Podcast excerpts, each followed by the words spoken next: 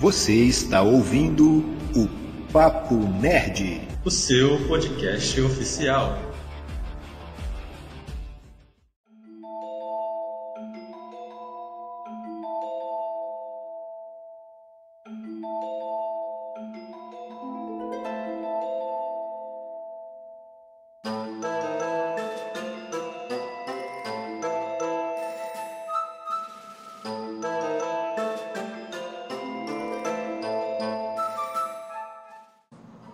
Salve nerds em geeks! Eu sou o Thiago Moura, TM, e terror para mim é quando eu olho o valor do frete na hora da compra de livros. Oi, oi, gente, eu sou a Bruna. Eu sou dos anos 90, geração em que os pais alugavam filme de terror e as crianças ficavam na sala. Não sei como não sou problemática. Ou será que sou? Oi, gente, meu nome é André Guerra. E para mim, terror é ficar sem assistir filme de terror, porque terror faz parte de toda a minha vida até hoje. Será que isso é um bom sinal? Acho que não. É isso aí, galera. Espero que estejam todos bem e sejam muito bem-vindos ao podcast do Papo Nerd, episódio número 67. Hoje, neste especial de Halloween trocaremos aqui figurinhas com indicações de filmes, franquias e grandes clássicos do gênero de terror. Especialmente comigo hoje aqui temos a galera do Estação Nerd para poder colaborar aqui com a gente nesse podcast temático. Corte rápido. E para você que é novo aqui e já está abraçado no seu travesseiro, saiba que pode ouvir o Papo Nerd no Spotify, Anchor e em outros agregadores de podcast, inclusive em nosso canal no YouTube. Então, se inscreva lá e aproveite para seguir as nossas redes sociais e interagir com a gente lá no Papo Nerd Oficial. E não saia daí, porque voltamos logo depois do nosso Mural. Muito bem, Thiago. Lembrando que IJ Liveiro é o patrocinador do mural do Papo Nerd.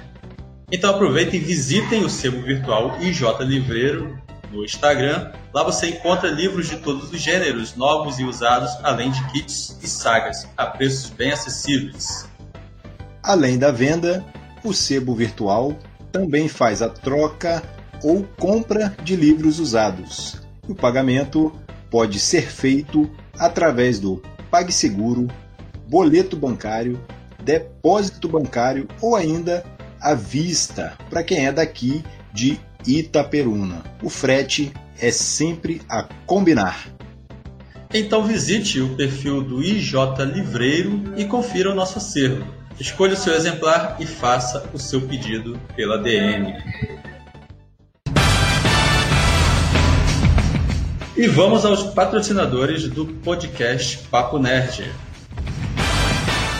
Código Kid Itaperuna e Gestão Promais. A Código Kid Itaperuna é a primeira escola tecnológica especializada em programação de jogos e youtuber, com foco no desenvolvimento do raciocínio lógico e da criatividade, visando o preparo dessa galerinha para encarar os desafios da tecnologia.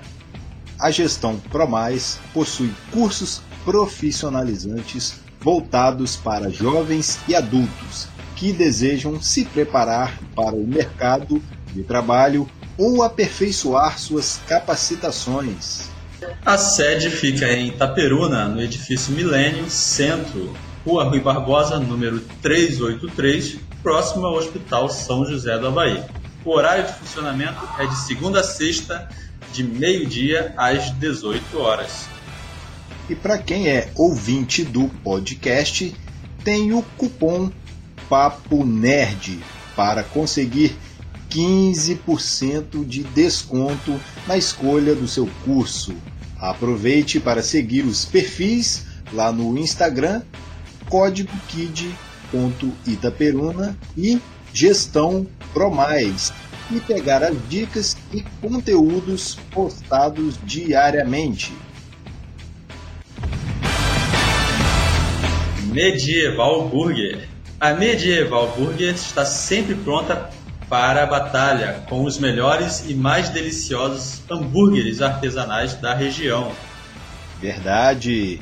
Visite um de seus reinos em Muriaé, Bom Jesus ou aqui em Itaperuna, na rua Platão Boechat, número 468, no bairro Lions. O funcionamento é de terça-feira a domingo, das 18h30 às 23h30. Você pode fazer o pedido e retirar na loja ou optar pelo delivery com a taxa de entrega e o pedido mínimo de 12 reais. É só baixar o app Medieval Burger na Play Store e fazer o seu cadastro. Faça também o pedido pelo WhatsApp, os números estão na bio deles. Siga o perfil deles no Instagram e consulte o cardápio online. Lembrando que todo mês tem o burguês do mês e toda semana tem a quarta medieval. Só acompanhar pelo Instagram a Medieval Burger.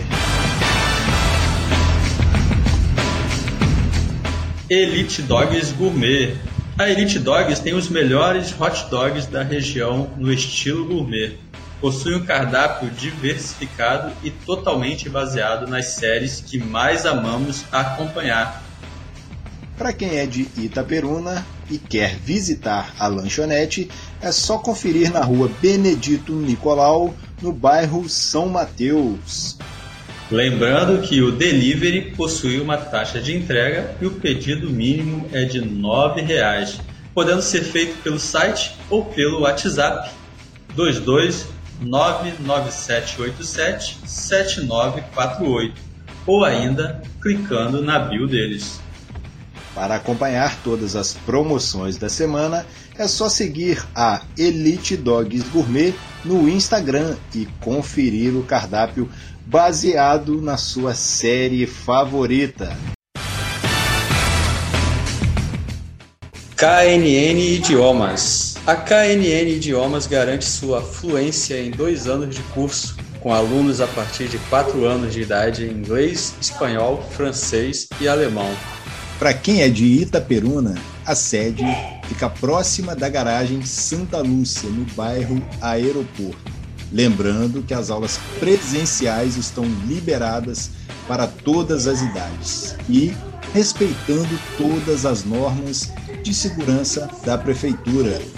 E para quem não é de Itaperuna, tem as aulas no modo ao vivo, com métodos exclusivos para quem fala português e com foco em conversação.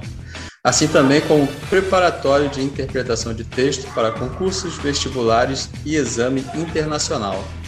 Garanta logo a sua vaga pelo WhatsApp 229 9946 9555 ou ainda clicando na bio deles lá no Instagram KNN Itaperuna. Aproveite e use o nosso cupom Papo Nerd e garanta 30, eu disse 30% de desconto em qualquer curso. E para você que deseja ter o seu produto, a sua marca ou a sua empresa divulgada aqui no mural do Papo Nerd, entre em contato conosco pelas redes sociais, arroba Papo Nerd Oficial ou enviando um e-mail para papointernerd.gmail.com Mande uma mensagem e vamos conversar. E para quem quer colaborar com a produção de conteúdo, o Papo Nerd está nos sites de apoio Padrim e Apoie-se. Olha só, Igor, temos lá níveis de metas com recompensas bem legais, bem bacanas aí, e a galera já pode ajudar colaborando aí com valores a partir de um real. Olha só que legal. Olha só que legal, né? Legal, simples e fácil. Né? Para você que já nos acompanha, né, podendo aí nos ajudar para que possamos ter sempre condições de é, produzir conteúdo de qualidade para você. Atenção! Este episódio contém spoilers, então ouça por sua conta em risco.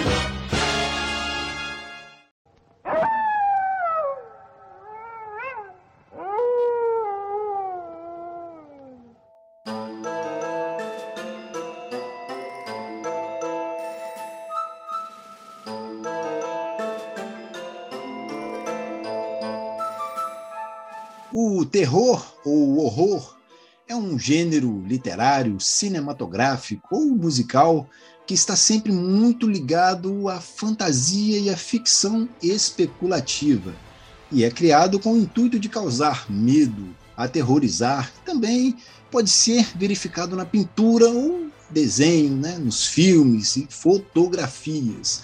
A abstrata ideia de terror ou o ato de transmitir esse sentimento né, de terror ou horror pode ser verificado em todas as formas de arte.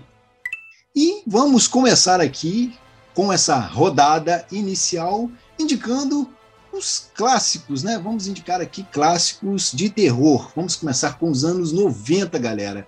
E eu já deixo aqui uma grande baita indicação, que é um dos que eu mais gosto, que é A Bruxa de Blair.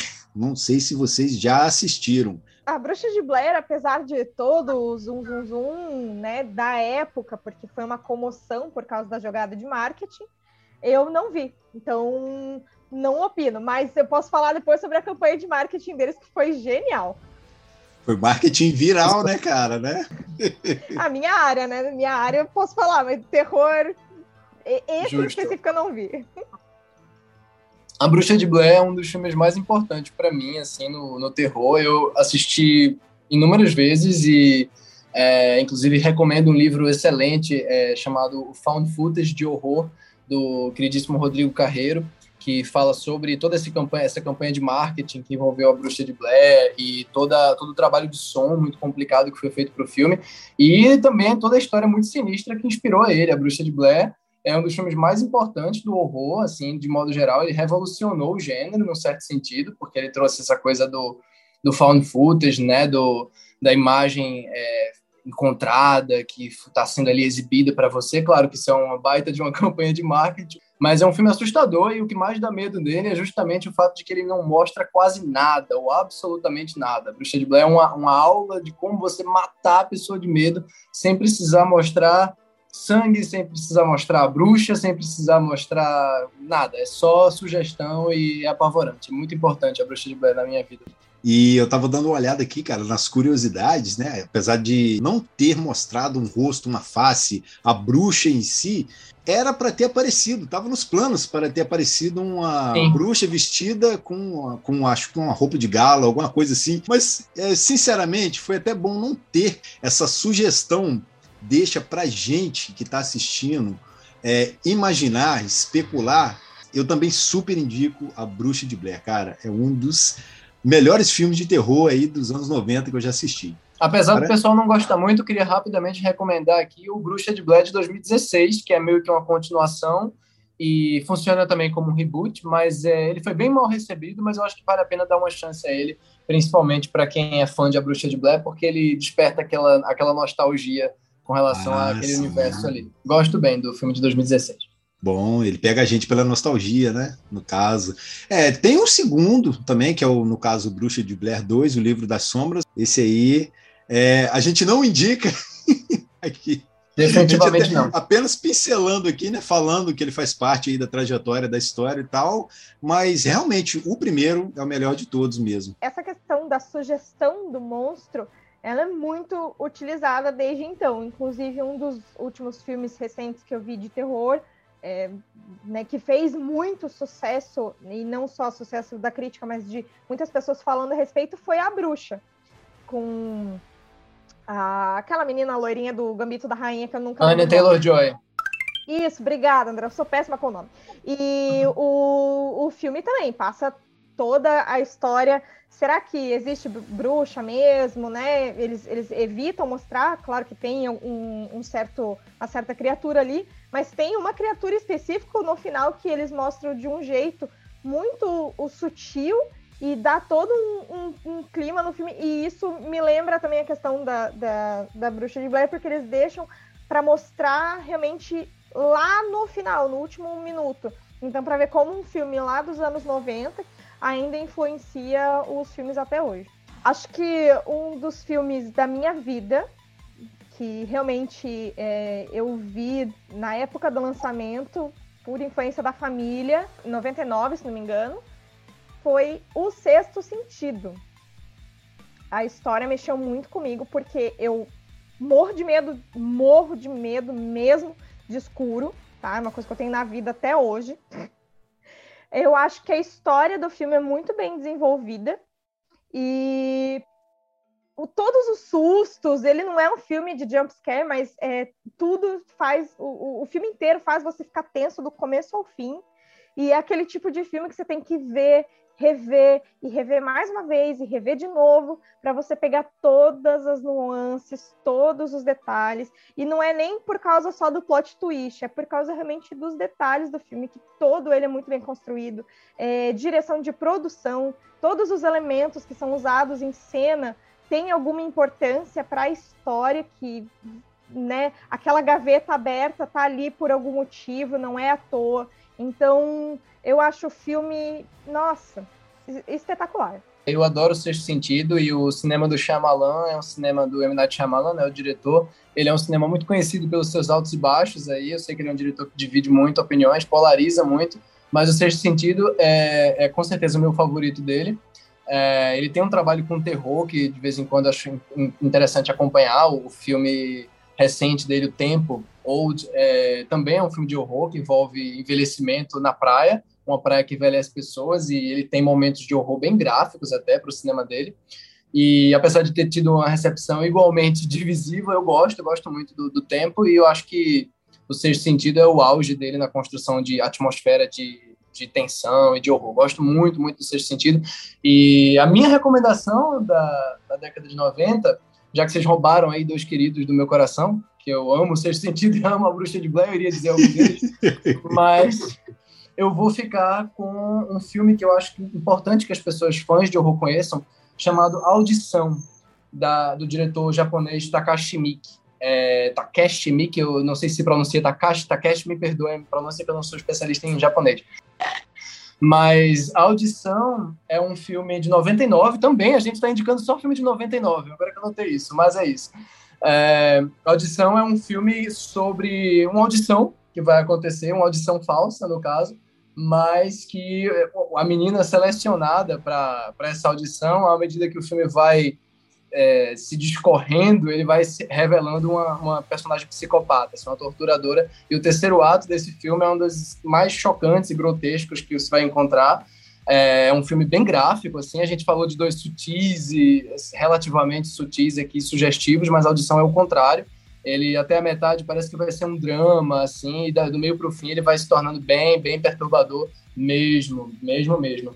É, sou muito apaixonado pelo filme, claro. Anos 90 eu poderia indicar aqui O Silêncio dos Inocentes, que é o filme de horror mais prestigiado pelo Oscar na vida, porque é o único filme de horror a ganhar o Oscar de melhor filme. Mas como todo mundo a essa altura já viu O Silêncio dos Inocentes, já conhece O Silêncio dos Inocentes, eu quis fugir um pouquinho aí do eixo Hollywood e falar do meu queridíssimo Audição do Takeshi Miike. Os filmes asiáticos de terror são incríveis e para quem gosta do gênero, eles são assustadores.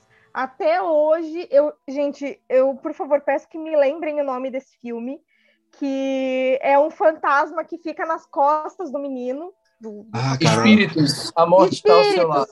Ai, é, sim, tem, tem alguns, tem Caraca, alguns memes surreal. na internet desse filme, mas é porque o filme realmente é espetacular, assim, é assustador. Tem o filme Medo também. Esses, os os, acho que os piores filmes que eu já vi com fantasma, com espírito, são asiáticos. Eles, eles conseguem criar um clima, eles são viscerais e, e gráficos, referência realmente para todos os filmes hollywoodianos, isso é fato. E tem remake americano de todos os clássicos de horror japonês. Eu acho que a Audição não tem, mas o Medo tem o Mistério das Duas Irmãs, o Chamado é um remake do Ringu, o Grito é um remake. Pills ganhou remake, quer dizer, é um, é um cinema muito. Uma chamada perdida, aquele do, da mulher com as bocas no lugar dos olhos, é um remake. Quer dizer, é um cinema muito importante. O horror japonês, o horror sul-coreano, enfim. Então, tailandês, como é o caso dos espíritos, então vão atrás mesmo. É que eles sabem fazer muito bem, né? Então, acho que é isso que deixa a obra assim impactante, né?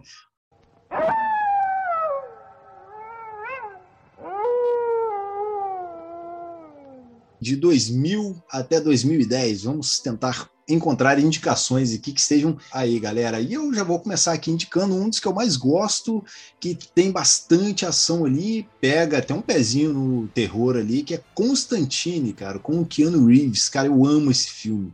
Eu gosto demais. É um dos filmes que eu mais gosto do Keanu Reeves é Constantine, cara. Ah, eu amo. Eu amo, mas eu sei que há controvérsias também, porque tem os fãs dos quadrinhos que não gostam muito, que mudaram a personalidade do, do Constantine, mas eu gosto muito do Gabriel. Amo a Tilda Swinton. Descobri a Tilda Swinton, acho que com esse filme, porque a gente até tinha visto na, em Nárnia, mas ela realmente se destacou como Gabriel. E. Ah, eu gosto muito de Constantine, sou super fã. Vira e mexe, eu coloco para assistir de novo. Eu vou dizer que a Tilda Swinton é provavelmente a minha atriz preferida. E eu adoro ela de do Anjo Gabriel, e para mim eu não vou dizer que ela salva o filme, porque tem algumas coisas ali que eu gosto também, mas eu não, não curto muito Constantine. Mas é um filme que se tornou meio cult assim, com o passar dos anos, porque ele não foi muito bem recebido na época do, do lançamento, e hoje eu vejo que muita gente gosta, e vale recomendar, vale dizer que ele está disponível no catálogo do HBO Max, para quem não assistiu ainda, o Constantine, tire suas próprias conclusões. É, eu definitivamente fico ali na casa das duas estrelas e meia para ele, graças a, a, Tilda Swinton, que eu acho maravilhosa. Ela que salva, então. Ela que ajuda nessa nota aí, então. Ela ajuda a salvar. É. A minha recomendação de terror dos anos 2000, André, por favor, me corrija se esse filme não estiver na categoria, mas eu gosto muito de Psicopata Americano, com o Christian Bale. Ah, Tá sim, com certeza. Muito bom.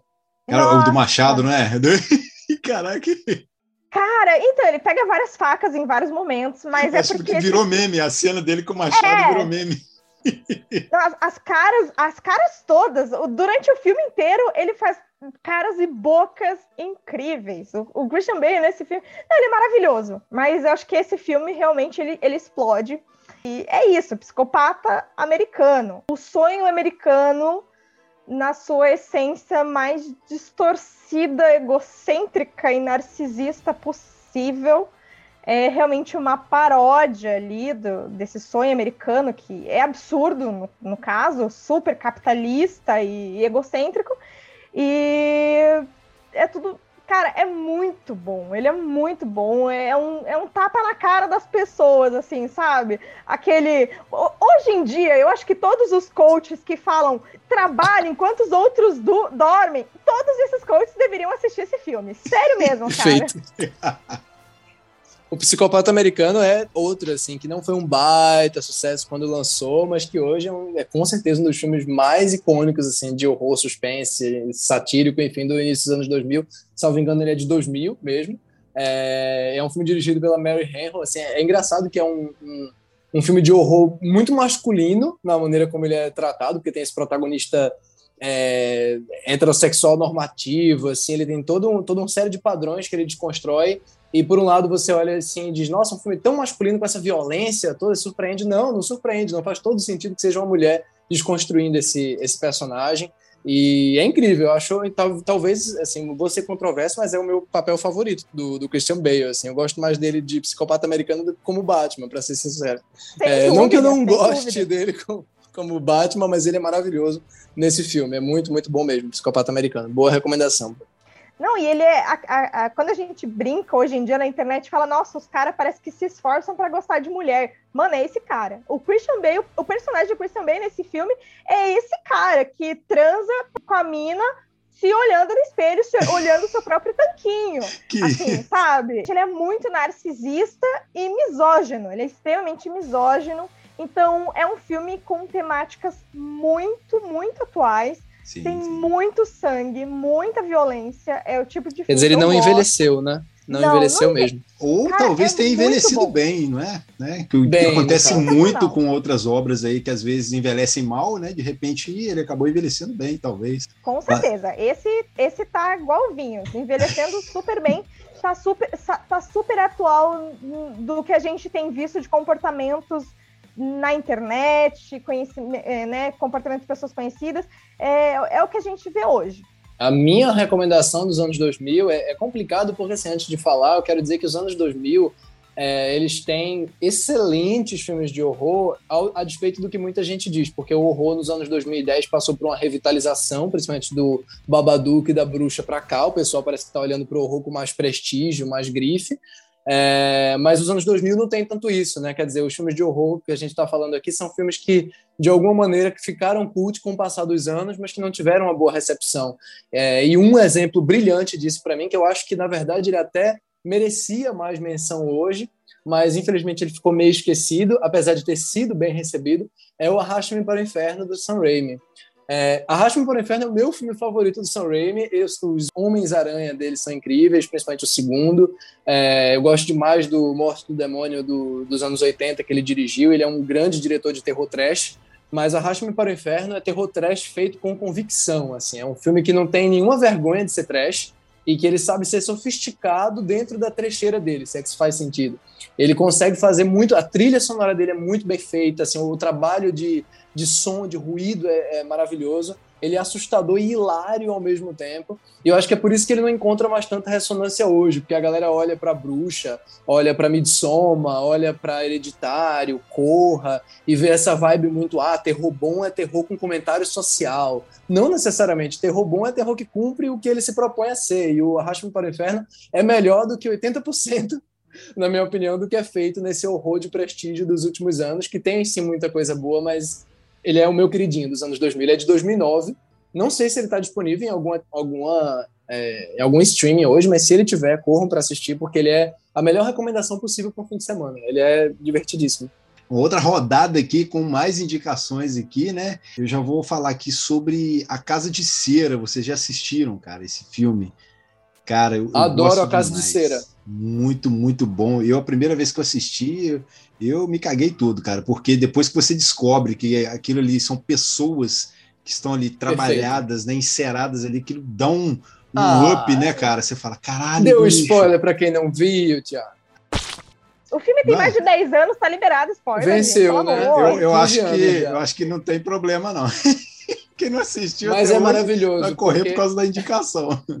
Eu revi a Casa de Cera um mês atrás, eu tinha esquecido da reviravolta, assim, me, me espantou mais uma vez, porque é incrível. A Casa de Cera eh, foi muito mal recebido pela crítica e, nossa, se tivesse sendo lançado hoje, eu tenho certeza que o pessoal repensaria ele. O diretor, aliás, John Colette Serra, fez A Órfã, fez Águas Rasas, é um baita diretor, tanto de terror quanto ação, ele fez Sem Escalas também com Lianice. É um cara que eu gosto demais, vai dirigir o Adão Negro, Estou muito curioso para saber o que ele vai fazer aí na DC. E ele é um grande diretor de terror. A Casa de Cera é incrível. O primeiro filme dele e é muito, muito bom. Assista. Gente, posso citar um filme que eu tenho certeza que todo mundo já ouviu falar da, da, de uma cena em específico. E todo mundo parece que odeia esse filme, mas eu lembro que, que na época eu amei, que foi Navio Fantasma. Ah, caraca. Todo mundo lembra da cena de abertura, né? Todo mundo e lembra do começo. Essa cena de introdução é icônica. Maravilhosa. Maravilhosa. Sim, O, o filme é de 2002. Ele tem uma premissa super simples, tá na, tá na Netflix. Tem essa premissa de fantasma e tal. Tem no Globoplay também. Mas, cara, acho que só essa introdução da, da, do. Eu não vou falar, mas acontecem várias mortes, mas é muito é legal. É bem sangrento. Sim, é sim. Não, essa cena vale o filme. Eu acho que ela é. é, o filme poderia ser um curta com essa cena, porque todo o resto eu acho péssimo. Mas essa cena é incrível. Eu não lembro do resto da Tipo história, assim, aquele tapa na cara, né? Jogado ali para poder Isso. te chocar, e aí você fala assim: caraca, eu quero ver o que acontece depois disso. Por mais que não tenha um desenrolar muito bom, mas o início, ele chega chegando, metendo Ele sabe te prender. Mesmo. Isso, exatamente. Mas o, os, cara. filmes, os filmes dos anos 2000, eles eram muito assim, né? É só a gente pegar, por exemplo, o, como a gente citou, Constantine. O começo de Constantine é chocante. É, vou até recomendar aqui O Olho do Mal, que é com a Jessica Alba, que se não me engano é de 2008. É, não vi. É, na verdade, ela faz um transplante de córnea ali, ela começa a ter visões. É, não são necessariamente depois. É, é um filme que tem vários jumpscare ali, mas mas também tem uma cena de abertura que dá uma chocada. Eu acho que era bem característico da época, dessa, dessa década, eles começarem o filme dando essa. Olha só, vem aqui, vem ver esse filme que você vai gostar. Ah, anos 2000 eu falei do Arrasto-me para o Inferno em defesa do terror trash bem feito. mas eu quero citar o meu favorito dos anos 2000, que é Os Outros, com a Nicole Kidman, que eu acho que é um dos maiores ah, clássicos do horror dos anos 2000. Eu acho que, na verdade, quando o pessoal lembra dos anos 2000 e quer citar um filme de horror de bom gosto, entre aspas, mil aspas, mas é, Os Outros é um exemplo incrível, porque é um filme que eu acho que ele pega muito, bebe muito na fonte do tipo de reviravolta do sexto sentido, né? Ele Sim. tem aquela coisa do fantasmas, mas o que são? O que é isso? Esses fantasmas são o que tal? Eu não vou estragar essa para quem não viu, porque eu sei que muita gente viu, mas para quem não viu, não vou estragar. Ah. É uma e os outros é uma aula. Se a Bruxa de Blair é uma aula, esse na verdade é uma, uma pós-graduação.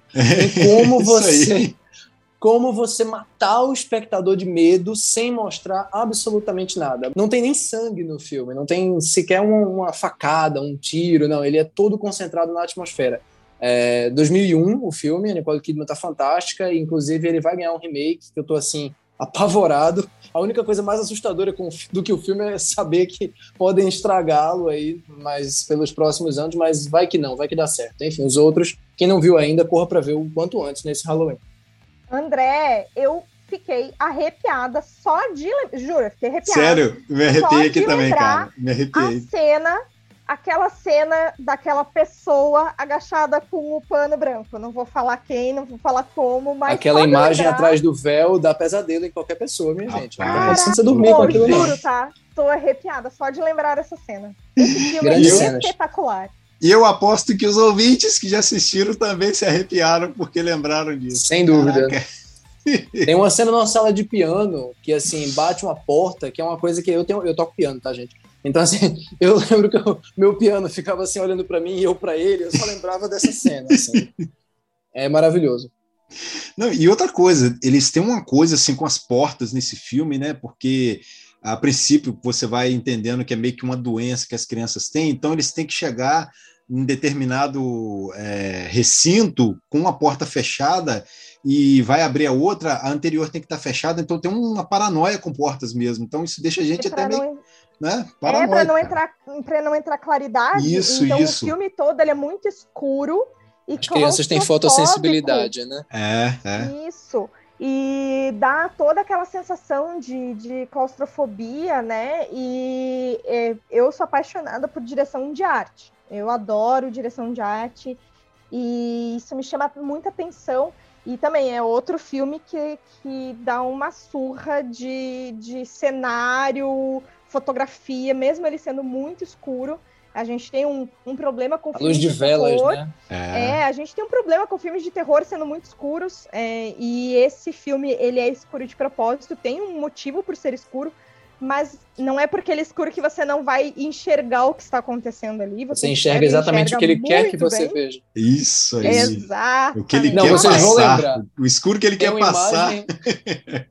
tem uma imagem nos outros que a personagem está fechando todas as janelas e aí mostra desfocado atrás da personagem um rosto de um homem.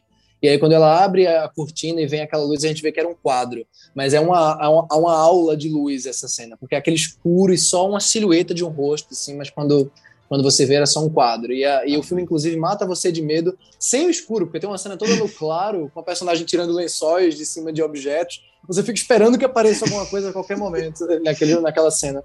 Tá vendo? É, é tão maravilhoso que a gente já falou uns 5, 10 minutos aqui só sobre ele. Maravilhoso. Então, muito Eu não bom. vou dormir essa noite. Agradeço a todos os responsáveis. Fica aí, né? Mas eu não Te, vou dormir essa noite. Estejam avisados, né? Estejam avisados aí, ó. Nem vocês, ouvintes, que estão acompanhando a gente aqui, vão dormir direito, né?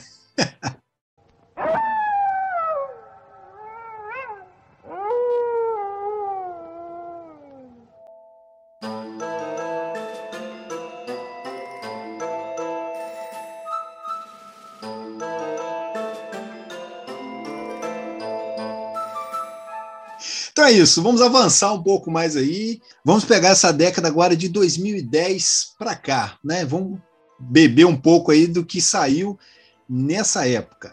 E eu já começo aqui falando sobre O Ritual, que é um terror sobrenatural aí, lá de 2011, com Anthony Hopkins, cara. Nossa, que filme sensacional esse, cara. Pega muito em cima dessa coisa de exorcismo, igreja católica, e se eu não me engano, parece que ele é o único filme que foi reconhecido pela igreja católica, assim, pelos acontecimentos seriam assim factíveis, né? Que a igreja enxerga e fala, não, isso aqui pode vir a acontecer.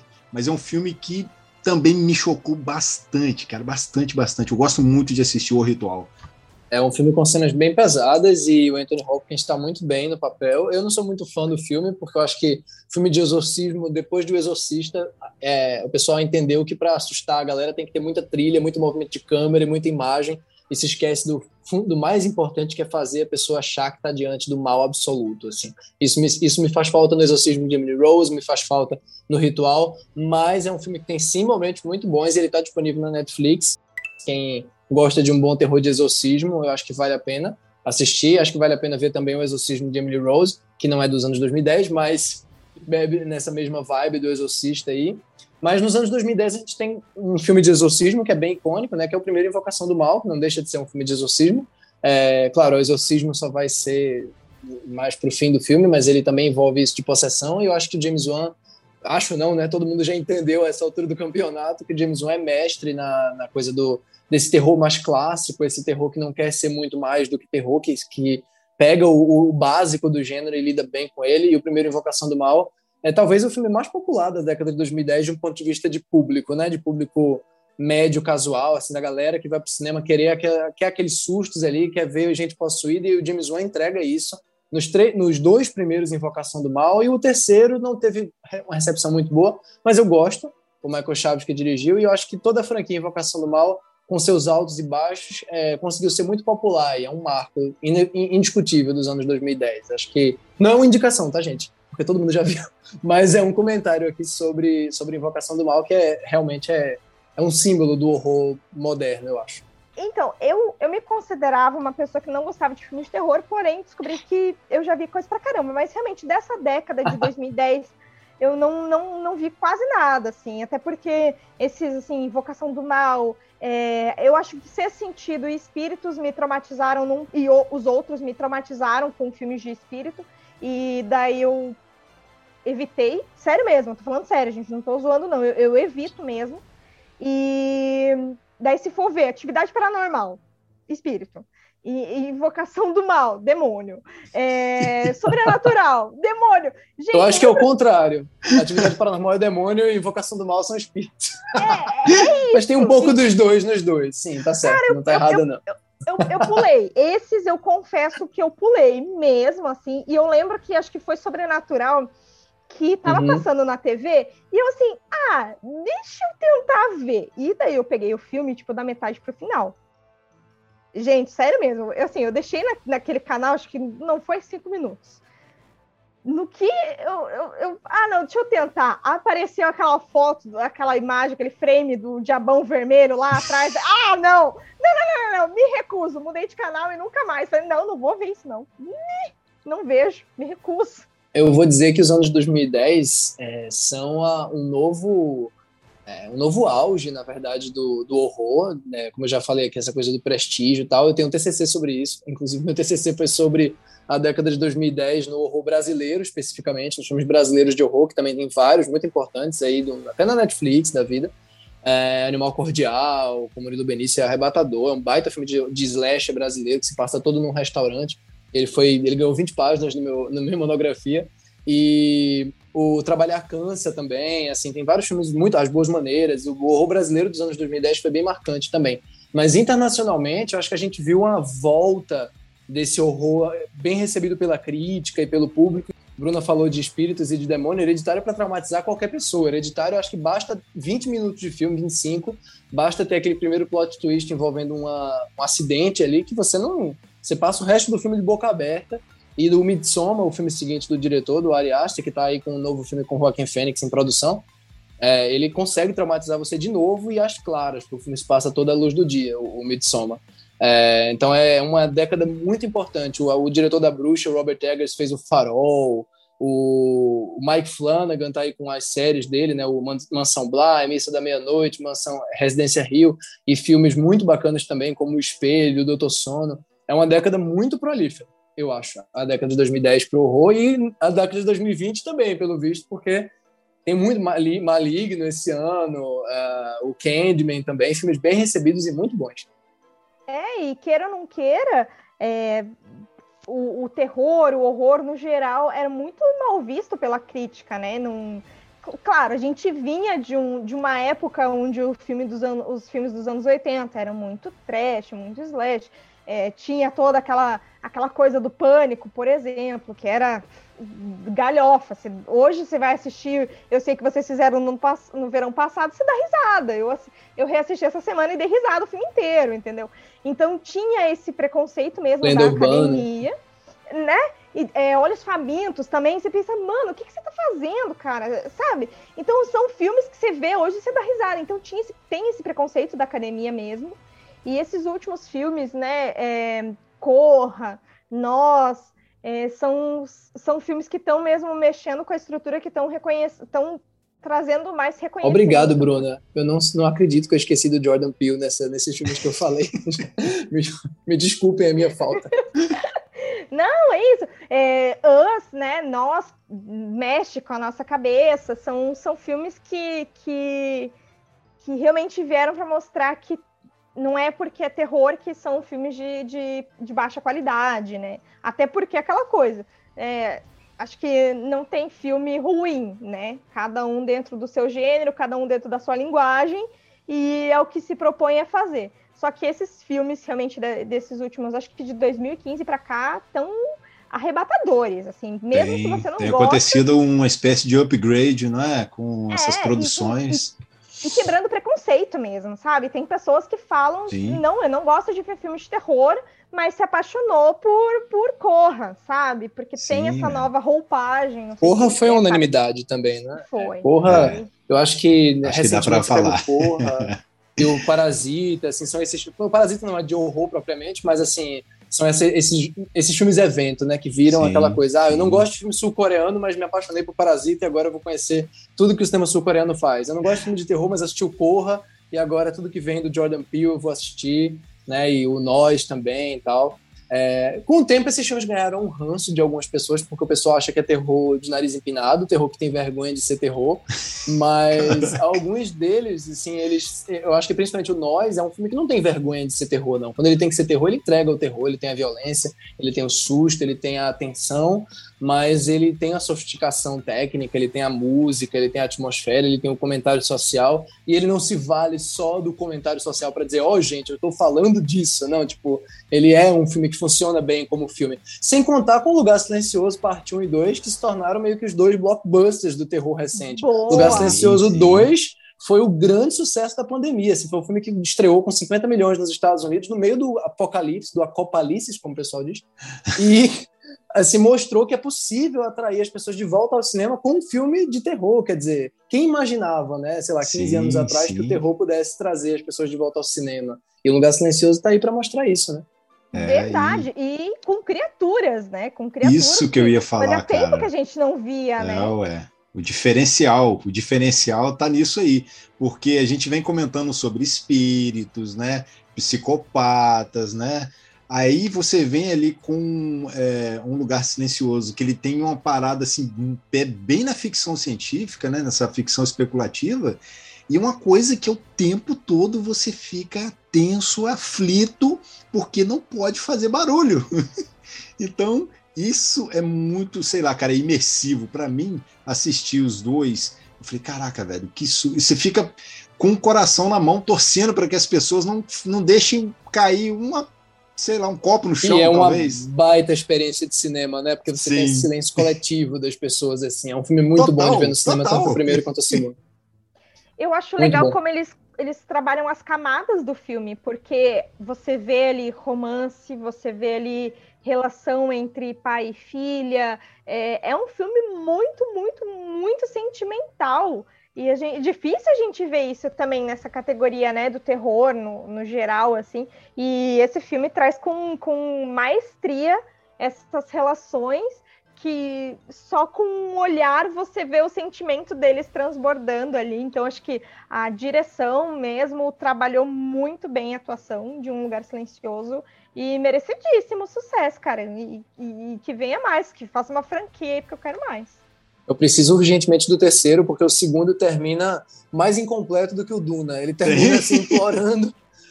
Tem um, um termina implorando. Puta de um cliffhanger assim. ali, né, cara? Que você fica é, assim, caraca, que, que, que vai acontecer agora, né? Então. É. é.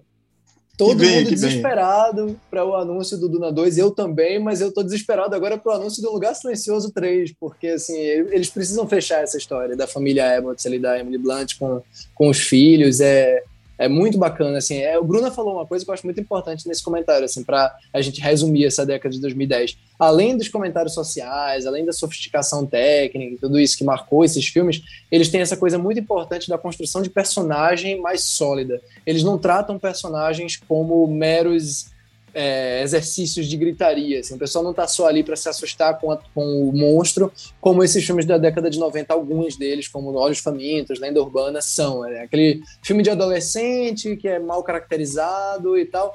Não me levem a mal, tem grandes filmes com essa vibe. A Casa de Cera é isso, não tem é, grande caracterização de personagem, né? Ah. Né? Tem uma caracterização bem pobre, na verdade, mas a, o apelo dele está em outras coisas, está na direção de arte, está naquela coisa da, da, dos cenários, etc.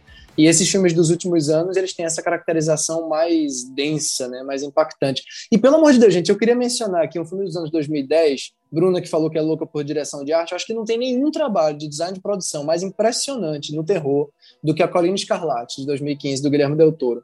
A Colina Escarlate teve uma recepção super divisiva, foi, foi assim... Sim. Teve uma, uma coisa meio, ai, Del Toro, não sei o quê, foi meio teve uma coisa meio morna assim com o filme, mas é um que eu tenho certeza que no passado 15, 20 anos ele vai ser um cult clássico. Vão passar a valorizar mais o trabalho de, de visual dele. É, é um filme que consegue fazer homenagem ao mesmo tempo à novela mexicana, a cinema gótico, ao Hitchcock, que eu sou apaixonado por Hitchcock, por Interlude e Rebecca, tem muito de Hitchcock ali é um filme é um filme muito completo e ele não fica bagunçado por causa disso. Eu tenho certeza que vão valorizar mais esse filme no futuro. Ele é lindo, ele é magnetizante. Eu vi duas vezes no cinema. Eu vi, eu vi. É, inclusive é com o menino Loki, né? O, o ator. O Tom Hiddleston. Obrigada. é com o menino Loki. Eu... É com o Loki e com a Alice. É, os dois. Eu confesso, e tem mais uma famosa ali, porque é um, são Tem três, a Jessica né? Chastain. É. É, é, é, então, assim, eu lembro que eu não gostei do filme. Eu não gostei da história, não sei, teve, teve alguma coisa que eu vi que eu. Ah, que filme chato, mas eu não lembro o que é em específico. Porém, ele é lindo visualmente falando. Realmente, os cenários, porque é todo no inverno, então é tudo, tem uma paleta meio cinza, com bastante branco, é, tem um contraste muito grande, né, André, é, do branco com o preto, muito vi, né, muito, muito. E tem um contraste dos contraste. Estados Unidos com a Inglaterra, porque começa dourado, Sim. aquela promessa de um lugar industrial e tal, e quando vai para a Inglaterra, é aqueles tons escuros, o preto sufocando as cores quentes, é, um, é uma aula de figurino de. É. De cores, etc. E eu acho que ele se faz meio que nisso. Ele é um exercício disso. Ele é mais do que uma história ele é uma, uma aula de ambientação, eu acho. Eu acho, é, acho incrível, acho um grande filme. Eu Mas eu entendo que para muita gente tenha sido meio maçante, porque ele é comprido, ele é lento, ele tem uma vibe que, que eu acho que precisa ser mais apreciada aos poucos, assim, com o tempo. Não, rola, rola essa vibe novela mexicana, incestuosa, Muito. meio Game of Thrones ali, de, de família Lannister, aprovaria. é, mas eu vou Adorei rever... essa comparação eu vou rever só pra gente poder comentar mais, porque eu gosto de xingar com propriedade, sabe? Muito bem. Ela gosta de falar mal, mas ela fala com propriedade. Ela não quer falar palavras ao vento, ela quer rever para poder saber exatamente o que falar mal. Isso. É... Mas, eu, mas eu tenho certeza que você vai olhar com outros olhos. Eu acho que você vai, não vai desgostar tanto dessa segunda vez, não.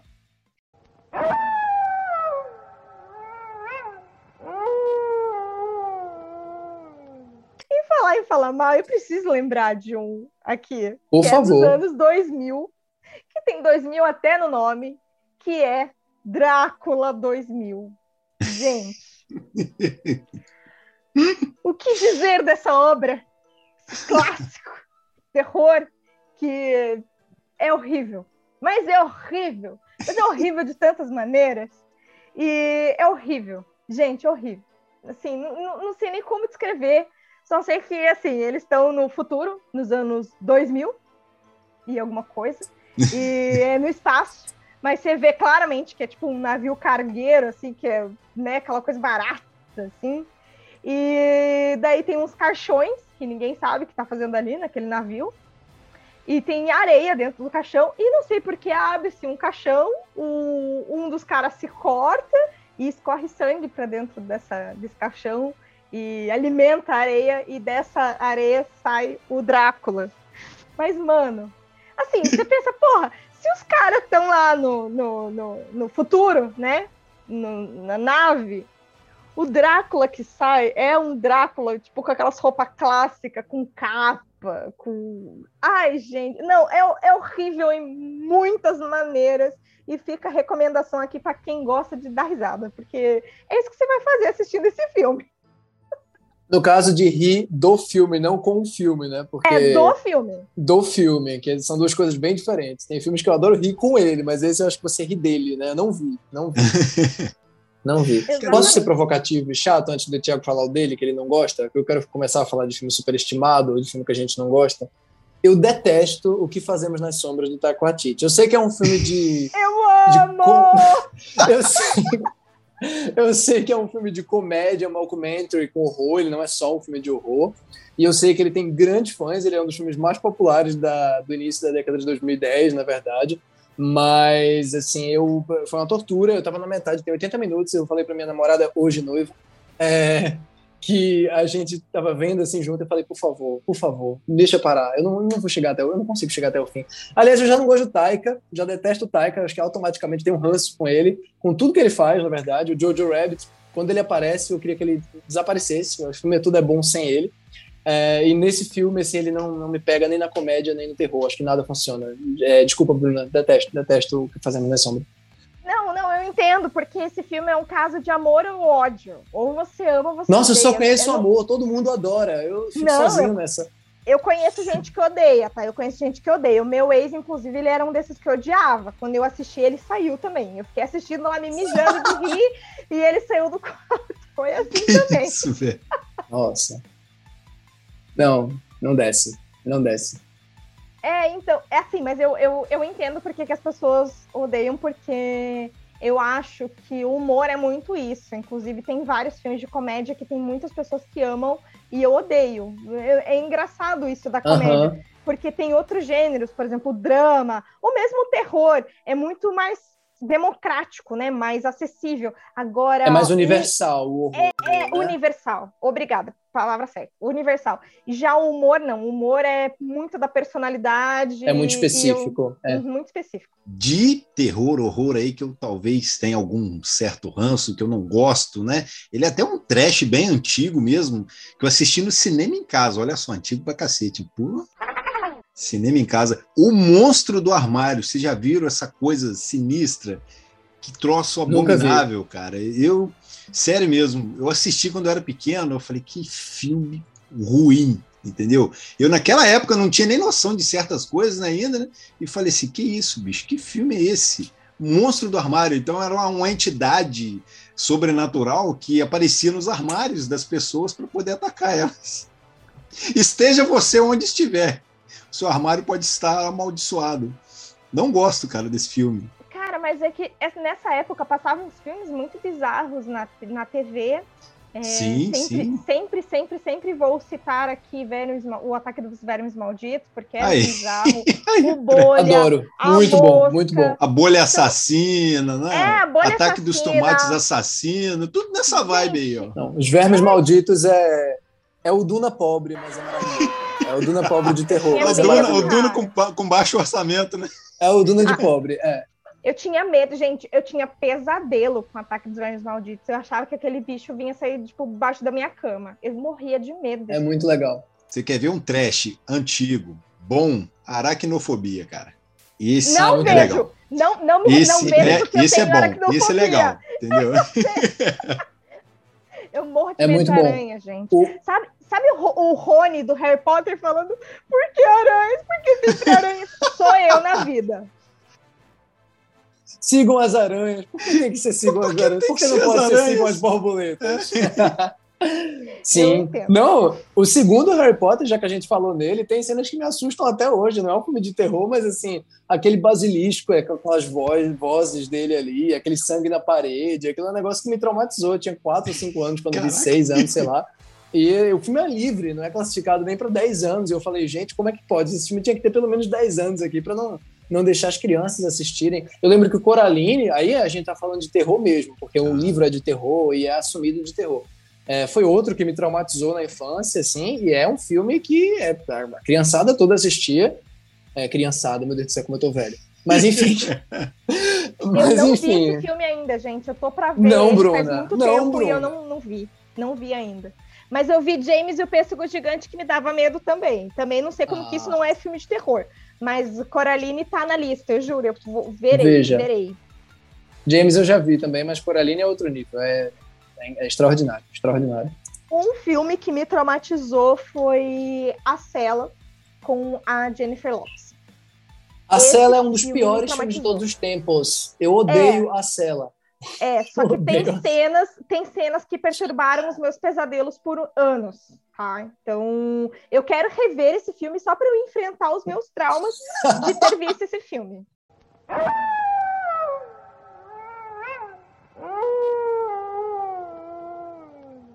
E agora, dando prosseguimento aqui no nosso papo horror barra terror aqui, vamos passar para franquias, né? Grandes franquias aí dentro desse gênero. E eu já vou destacar um aqui que eu assisti, se não me engano, todos os filmes, né? A gente vai saber aqui agora que é Premonição. Cara, Hum. eu sei que tem uma. um- algumas pessoas não curtem muito, não gostam, mas, cara, eu sou fascinado pelos filmes de premonição, cara. As mortes são. É o que a gente gosta de ver, né, cara? O ser humano é estranho, né, cara? Tinha surreal. completamente de premonição. Confesso que tinha esquecido. E até hoje eu tenho medo de caminhão de tora. Não gosto de ficar atrás de caminhão de tora por causa de premonição. Eu vazo fora também. Na primeira oportunidade eu ultrapasso.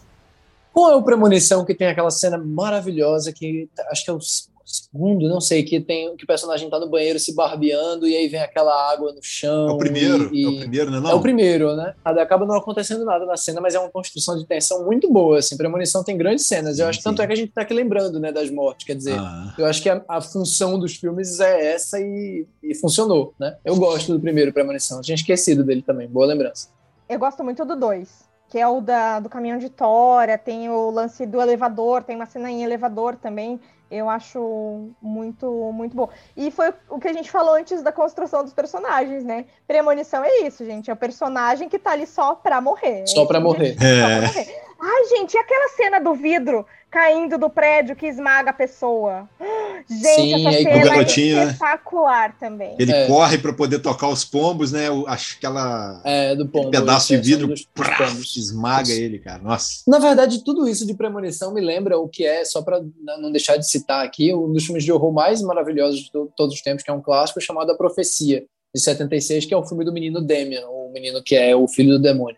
É um, é um filme que o menino em si, ele, ele mal aparece, mas a, a, a simples presença dele no mundo já- faz com que todas as pessoas que tentam trabalhar para matar o anticristo, por assim dizer, morram por causas parecidas com as de premonição. Então tem uma cena de vidro é, tem uma cena que envolve vidro, no caso, não do filme Vidro, que envolve vidro, é, que é exatamente isso, assim, parecido com Premonição, quer dizer, uma situação bem aleatória de coisas que se, se combinam e acaba decepando ali um personagem. Então, Ah. Premonição bebe muito na fonte de, de A Profecia, que é de 76, mas tem cenas muito incríveis de morte, assim.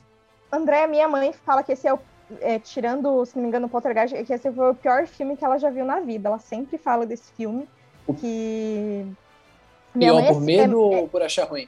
Não, pior de medo, pior de medo. Ah, tá. Ela- Então o pior bom, então. É, pior, Pior pior bom, bom, é. assim, que, que realmente. Que eu venho de família cinéfila, né? Minha mãe também já viu de tudo. Aham. Inclusive, todos esses filmes de terror que eu citei, o Ser Sentido, mas foi por causa dela. Eu via com Aham. ela. E ela fala realmente de A Profecia e eu não quero ver esse filme.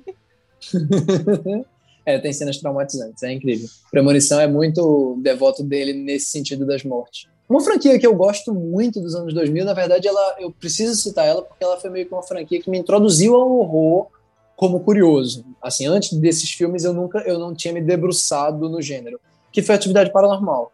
É, eu vi o primeiro Atividade Paranormal com tipo 10, 11 anos e aquilo é, de novo, eu não tinha contato com horror como gênero, e aquela falta de coisas acontecendo, quer dizer, a simplicidade da porta abrindo, batendo, fechando, o, o lençol se mexendo, o talco no chão que o personagem coloca para ver se consegue pegar registro ali do demônio.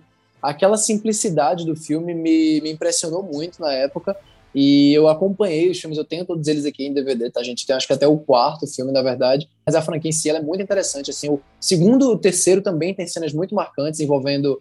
Quem viu o terceiro lembra bem do, da personagem de costas e o, um lençol atrás dela parado e o lençol cai.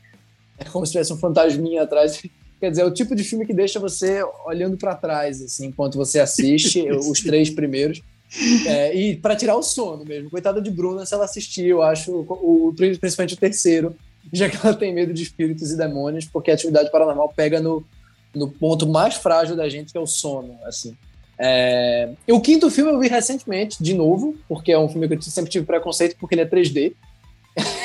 Quer dizer, eu nunca imaginei uma franquia que começou tão simples, de repente o pessoal começar a aloprar e fazer um negócio tecnológico, mas não é que tem coisas interessantes, ele não é bom, mas tem coisas interessantes no quinto Dimensão Fantasma, que na verdade parece que é o sexto, porque teve uns spin-offs aí no meio e a franquia se perdeu. Mas vai lançar um sétimo agora. Eu fiquei sabendo que a Paramount Plus vai lançar o Next of Kin, o próximo Atividade Paranormal. E eu vou ver, porque eu tenho esse apego afetivo à, à franquia.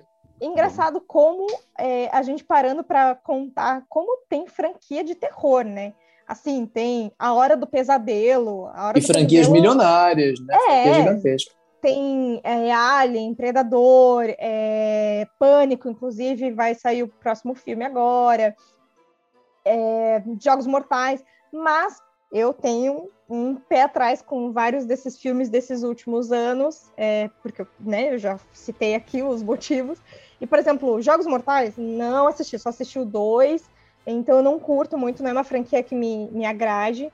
Então, de franquia, assim, que eu posso falar que eu assisti mais filmes e gostei mais, é, sem dúvida, Premonição, que eu vi alguns, e Chuck, né, o Brinquedo Assassino. Ah, gente, até, inclusive, Brinquedo Assassino, a gente tem que citar a Annabelle, porque a Annabelle também foi uma explosão, né, de, de crítica, de bilheteria, de sucesso de público, e, e realmente bombou, né, mas eu preciso citar o Chuck porque eu gosto muito do, de como eles se reinventam, né? A, a, franquia se reinventa, porque primeiro de terror, depois ele entra na galhofa. É, com, por exemplo, eu adoro, acho que todo mundo aqui conhece a Tiffany, a gente gosta da noiva do Chuck, e é um filme galhofa. Daí eu não vi ainda o filho do Chuck, mas eu quero ver só por causa dos diálogos que a gente tem visto referente à série que lançou no Star Plus. E e a série se re... a, a, franquia se reinventa. Eles fazem, né? Tem, tem diversos filmes e agora série é, que vai se adaptando conforme o gosto e o que o público quer ver. Eu acho que quando, quando a franquia percebeu que a galera estava gostando dessa parte mais galhofa, eles se jogaram na galhofa, e agora que eles querem algo mais é, diversificado mesmo, com mais representatividade, algo que, tipo, mexa com a sociedade, eles estão trazendo isso para a série e merece ser citada porque Chuck Chuck é icônico, né? Eu não tenho nenhuma ligação afetiva com Chuck, Bruno, mas eu vou confessar que o mais novo deles, o Brinquedo Assassino de 2019, que eu estou olhando aqui, é que eu queria só saber se o nome dele era esse mesmo, Brinquedo Assassino, como estão fazendo agora, né? Colocando o mesmo nome nos filmes e Pânico 5 é Pânico o nome, por exemplo. Mas enfim, é, sem ser um reboot, é, eles estão fazendo muito. Bruxa de Blair também. Bruxa de Blair 2 chama Bruxa de Blair, sem o artigo. Enfim, tem essas coisas. Mas o, o Brinquedo Assassino de 2019 é bem legal. Ele tem uma coisa gore, assim, uma coisa da violência que, que é bem espirituosa. Assim, ele não tem vergonha também de abraçar esse lado terror mais, né, mais extremo, assim. E, e eu estava sentindo falta, porque, como você falou, Chuck permeou aí do terror pro galhofa, pro trash, pro cômico, pro quase romântico, noiva de Chuck, ela tem esse, esse lado romance trash, mas é, o, o, Brinquedo Assassino de 2019 eu acho que recupera a essência do terror do, do brinquedo. Eu acho, acho bem legal, acho que é subestimado. Tudo que vocês falaram aí, né? Eu só vou apenas reforçar aqui acerca de que as produções elas vêm evoluindo de acordo com o que o público às vezes está procurando ou vem pedindo, né? Só como uma menção honrosa aqui, eu vou citar também a franquia Halloween, né, que a gente tem aí, no caso, Halloween Kills, né, o terror continua, que está saindo aí, se não me engano, já até saiu, né?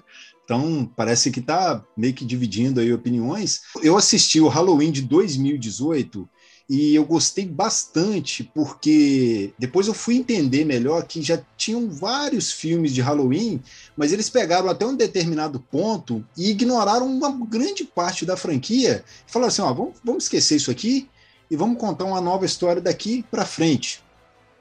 Então, eu acho que é muito disso que a Bruna falou. O público às vezes está enxergando é, novas histórias, né, novas possibilidades, e as produções, né, os diretores estão ligados nisso e falam, poxa, vamos fazer o seguinte, vamos eliminar essa parte aqui da história e contar uma nova, porque aí você dá novos ares, você dá um frescor melhor para a história, você traz novas coisas ali. A própria questão do, do Chuck que ela falou aí, é uma parada assim que você está trazendo representatividade para dentro da história ali que é uma coisa que antigamente você não tinha isso nos filmes, né? Principalmente, eu acho que de terror, né?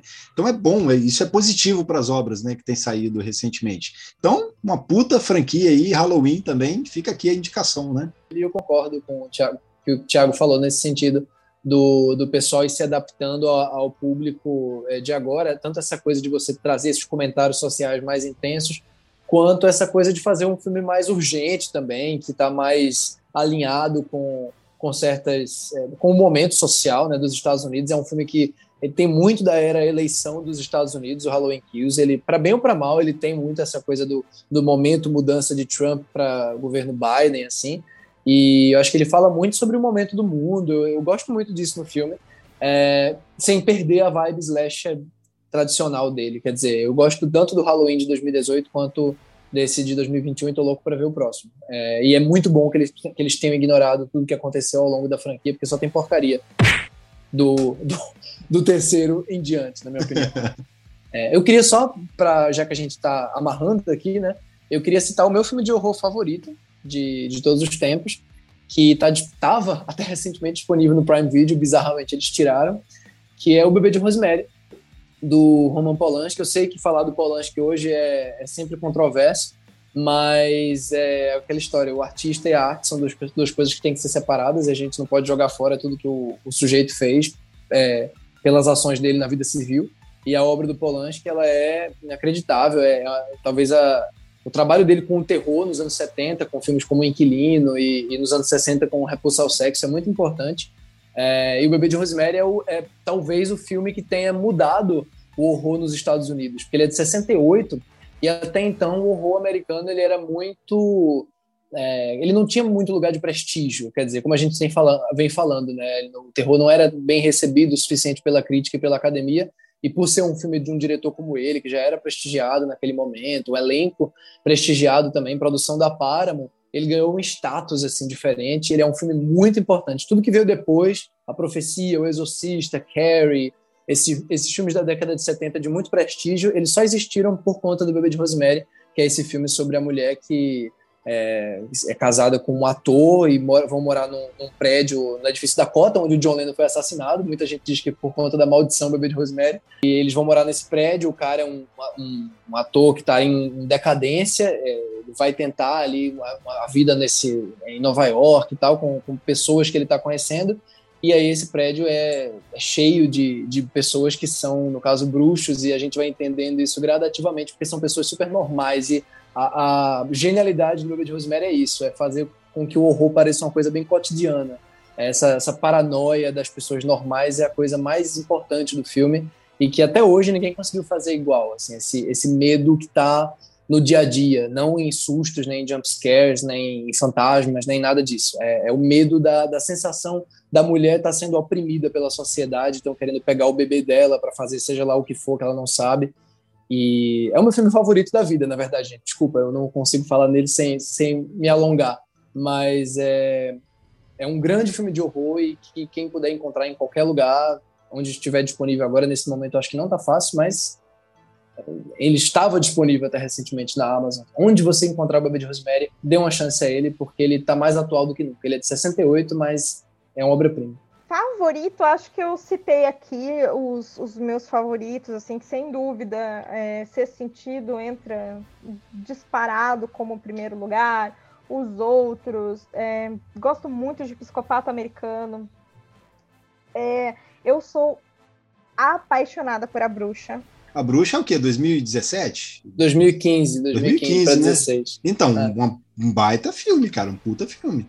Cara, a Bruxa então, é um dos filmes mais importantes dessa década passada, nossa, na verdade. Nossa, muito maravilhoso. A Bruxa, gosto muito desse, desse tipo de, de terror, de filme mais contemplativo. Apesar de que eu estranho alguns quando eles são muito, muito, muito metafóricos, né, André? Tipo, o rebanho que a gente assistiu. Eu até falei, ah, André, pelo amor de Deus, faz você a crítica, porque eu não peguei esse filme.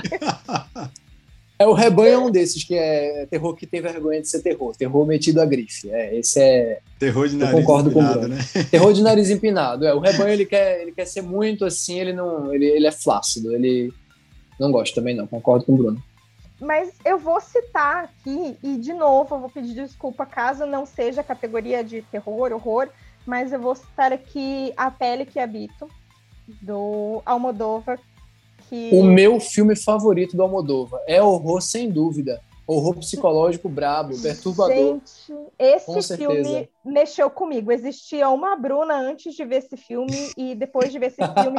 Eu tô falando sério, cara. Esse filme mexeu muito comigo em várias questões. Em questões de eu entender é, formas diferentes de contar a história, porque o filme ele, ele é contado de, história, de um jeito muito particular. É, quem gosta, por exemplo, de amnésia vai gostar da forma com que é contado a pele que habita. É, tem um plot twist e você consegue ter raiva, ter dó, você consegue ter sentimentos. O filme te desperta muitos sentimentos.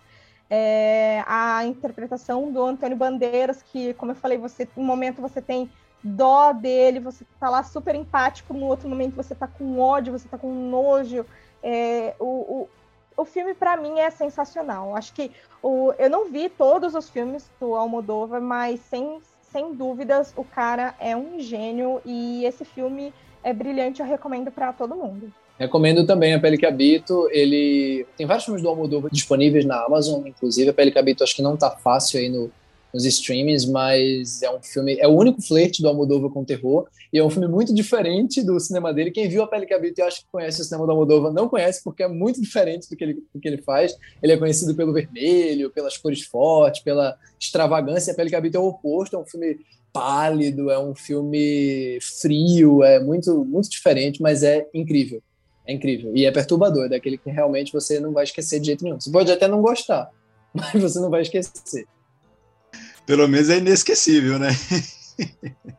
Exato. o meu filme de terror comfort, se é que se pode se definir assim, né? Que é um que eu gosto demais e sempre que está passando eu paro para ver, ou às vezes eu mesmo vou lá e procuro e vou assistir. É A Lenda do Cavaleiro Sem Cabeça do Tim Burton. Cara, eu amo esse filme. O Ichabod Crane, que é interpretado lá pelo Johnny Depp, cara, sensacional. Eu amo tudo nesse filme, cara. A história, a, a fotografia desse filme é linda. Eu gosto demais. Ali o vilarejo, o lugarzinho, o próprio cavaleiro sem cabeça e a forma que ele luta e decapita as pessoas. Cara, esse filme, para mim, eu coloco ele ali como o primeiro lugar de terror, no gênero ali de terror que eu gosto, cara. É bem, bem minha vibe ali, aquele tipo de terror ali. Ah, é ótimo, Ele... é, é, ótimo. O elenco é, é perfeito também. Uma vibe de, de horror gótico que não se faz tanto hoje mais, né? Você tem a Colin Escarlate aqui, mas tem poucos, assim, que tem essa, essa vibe inglesa, assim, né? Classuda e que lida com a fantasia de uma maneira é, de época e tal, meio fantástica, né? Meio ingênua por um lado e ao mesmo tempo é aquele filme que, que não se faz mais hoje, assim, não, não, se, não se produz com aquela quantidade de dinheiro. Eu não sou fã, admito, do filme, mas eu acho ele interessante porque é um filme do Tim Burton que é, é talvez é o mais violento da carreira dele, porque se você olha para a obra do Tim Burton, ele gosta de coisas excêntricas, estranhas, mas se você olhar, eles são filmes todos que têm uma ingenuidade, assim, que tem uma assim, são fáceis da família assistir junto para se assustar junto, né? Realmente ele é, acho que é para 18 anos, porque ele é bem gráfico, assim, ele tem decepações bem, bem, bem fortes, explícitas, e ele é interessante, é uma das, sei lá, 10, 12 parcerias do Tim Burton com, com o Johnny Depp antes deles brigarem, eu acho, porque não tem feito mais filme é. junto. E tem também Sweeney Todd, que também é dos dois, e é musical, sim, porém é um musical de horror. temática terror, é horror. É um musical é, de horror. Eu adoro. Eu adoro. Eu acho bem legal. Eu acho bem legal. Acho melhor até do que a lenda do, do Cavaleiro. Gosto muito. Caraca, fica aí então. Mais uma baita indicação aí para vocês.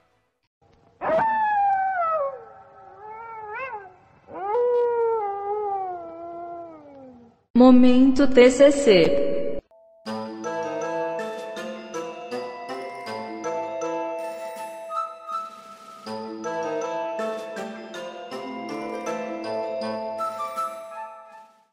E agora chegamos aqui ao nosso momento TCC aqui no podcast do Papo Nerd, momento Jabá, onde a galera deixa aí as redes sociais, a caixa postal, deixa o Pix aí se quiser.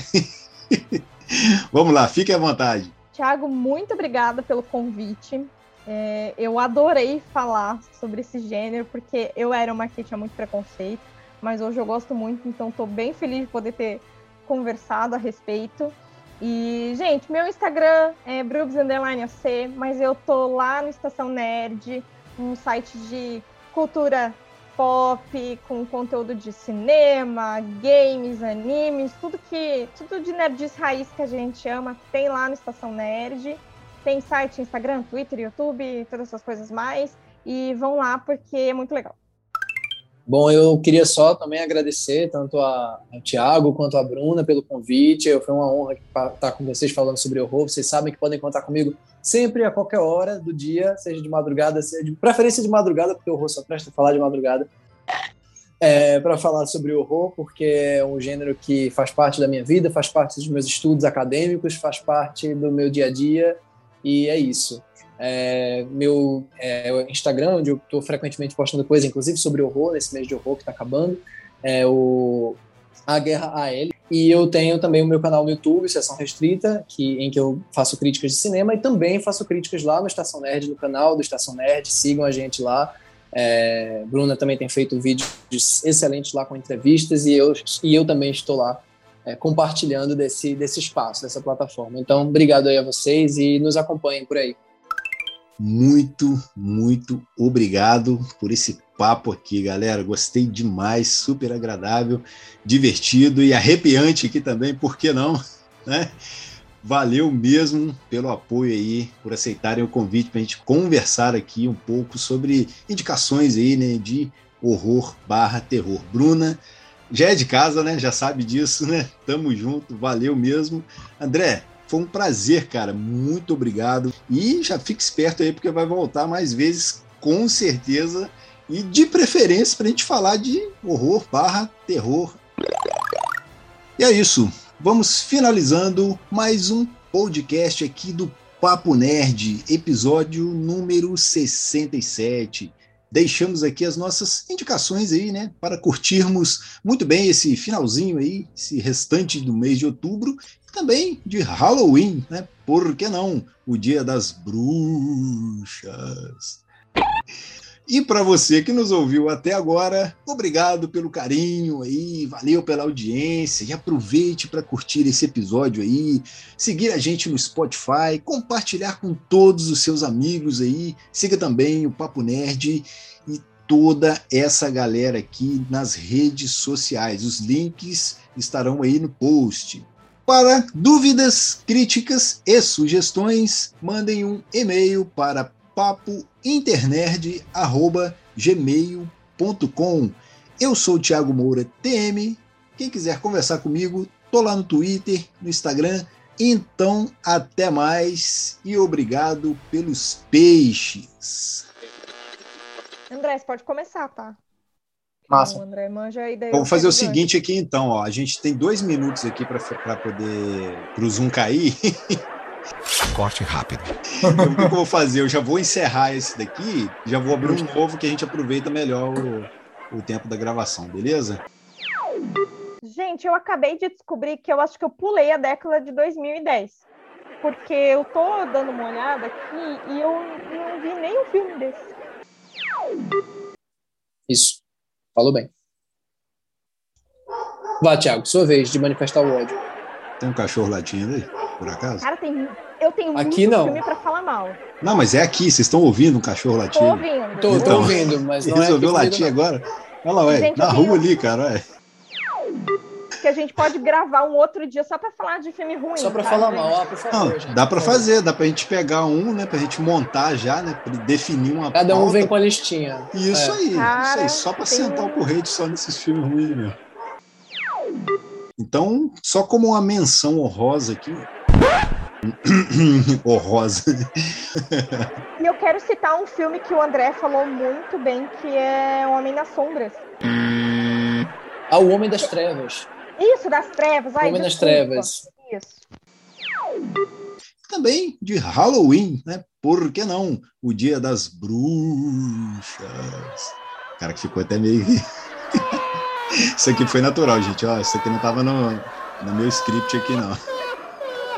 E para você que nos ouviu até para comentários, dúvidas e sugestões, mandem um e-mail para, peraí, comentários eu comi uma palavra aqui, não. É, tem uma palavra na frente da outra aqui. Mas o Lenda do, Pesa- do- do Pesadelo, olha. A Lenda do Cavaleiro Sem Cabeça. Coitado E- de quem vai editar. Deus. Impressão, acho que é